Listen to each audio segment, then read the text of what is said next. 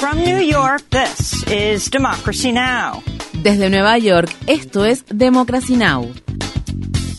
Democracy Now! es un noticiero internacional de radio y televisión que se transmite desde Estados Unidos a través de Internet en democracynow.org. Welcome to Democracy Now!, democracynow.org. Bienvenidos a Democracy Now! en español democracynow.org barra es. El informativo de Guerra y Paz con Amy Goodman.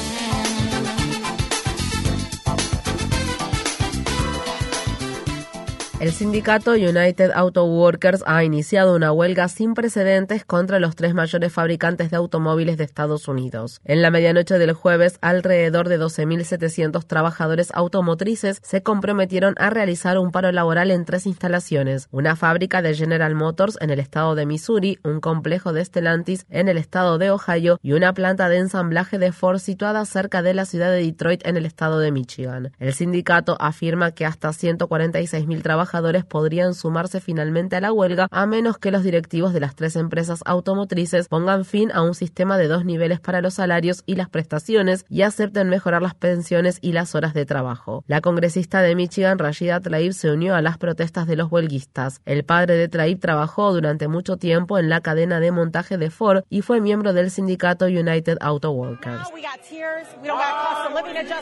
Ahora que hay un sistema de niveles, los salarios no se ajustan con el costo de vida, un requisito que ha sido parte de todos los contratos negociados con el sindicato desde 1948 hasta 2009, cuando se dijo Miren, nos sacrificaremos y ganaremos menos para poder mantener a todos a flote.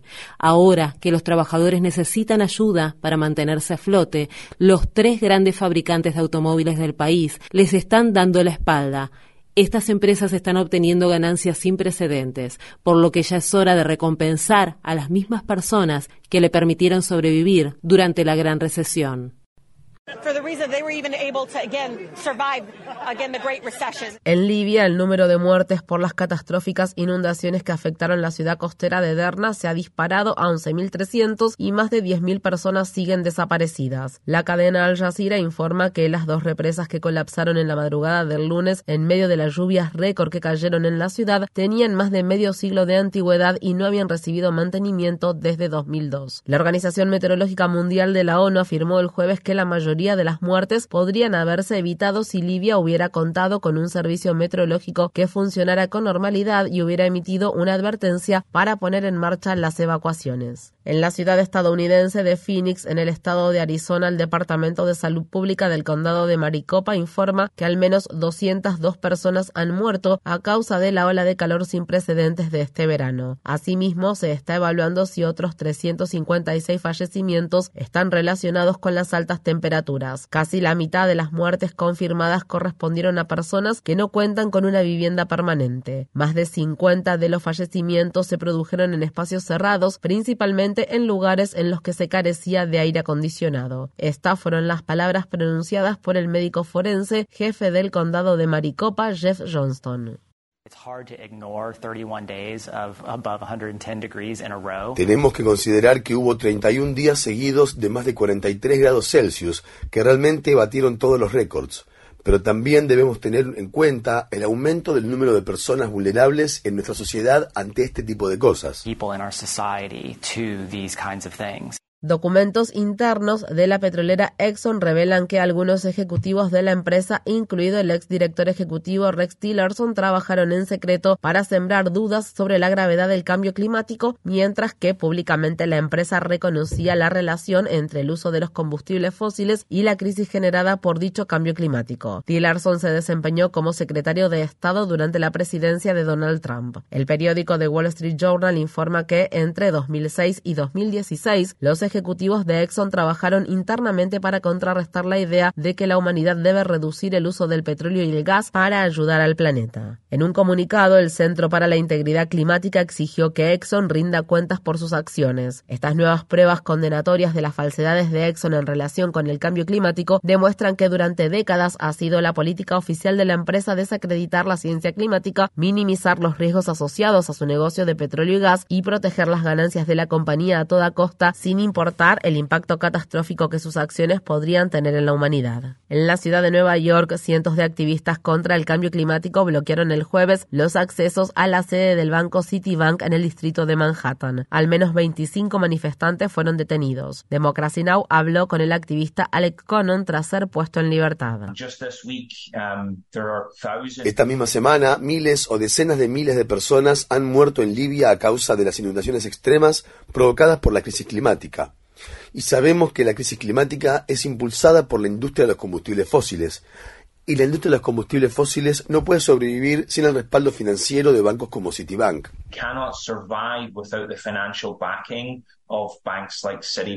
La movilización del jueves formó parte de una serie de protestas contra el cambio climático que culminarán con la marcha para acabar con los combustibles fósiles que se realizará este domingo en Nueva York. Esta marcha es parte de una movilización global denominada Lucha Mundial para acabar con los combustibles fósiles en la que se llevarán a cabo protestas en diversas partes del mundo.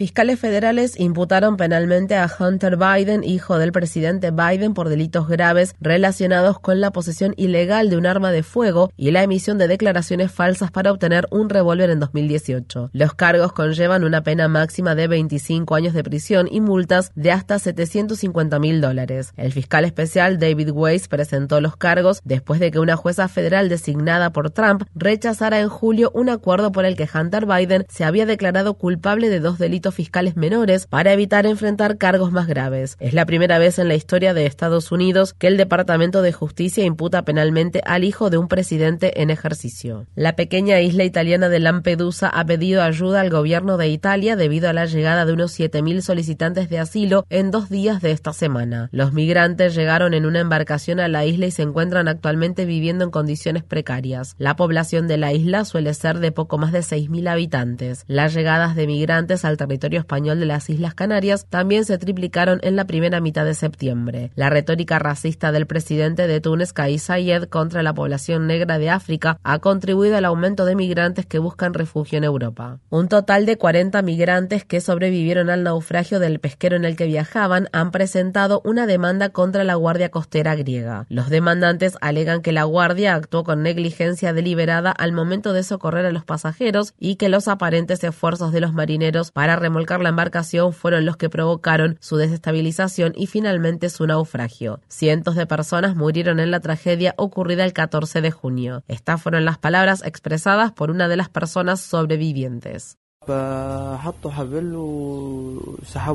Pusieron una cuerda y tiraron de nosotros. La embarcación estaba muy pesada, con un gran número de personas. Tiraron rápidamente de nosotros y la embarcación volcó. Se movió a la derecha, a la izquierda, a la derecha y finalmente volcó. Las personas empezaron a caer unas sobre otras. El pesquero volcó totalmente, porque las personas estaban amontonadas unas arriba de otras. La gente gritaba, la gente se ahogaba. Era de noche y había olas. Daba miedo.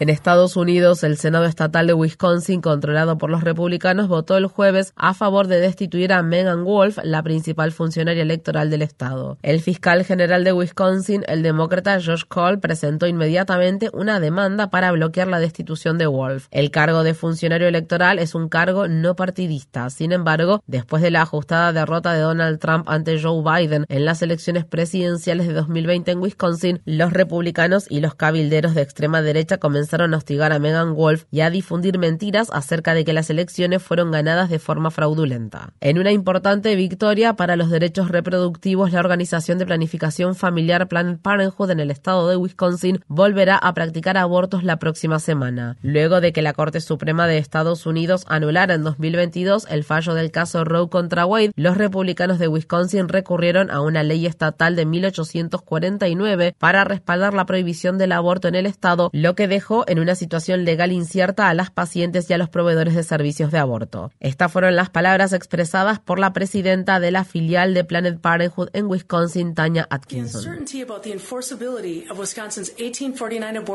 La incertidumbre sobre la aplicabilidad de la ley de 1849 ha sido devastadora para las mujeres y para las personas de todo el espectro de género que necesitan servicios de aborto en Wisconsin. Un fallo que el Tribunal del Circuito del Condado de Dane emitió en julio dejó claro que la ley de 1849 no es aplicable a los abortos voluntarios. En el Congreso de Estados Unidos, los demócratas han presentado un proyecto de ley que busca asignar 16 mil millones de dólares al año en fondos de emergencia destinados al cuidado de menores durante los próximos cinco años. Esto ocurre solo dos semanas antes de que expire el programa que destinó miles de millones de dólares a financiar las guarderías durante la pandemia, lo que podría provocar el cierre de decenas de miles de servicios de cuidado infantil y afectar a más de 3 millones de menores. Estas fueron las palabras expresadas por la senadora Patty Murray, coautora del proyecto de ley.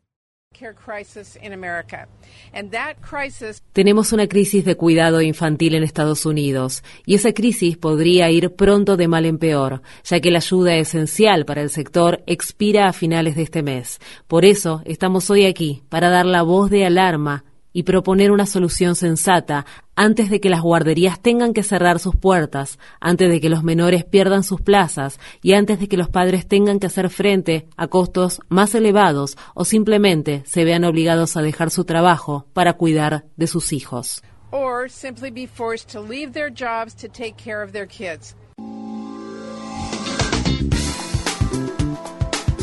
Infórmate bien visita nuestra página web democracynow.org/es.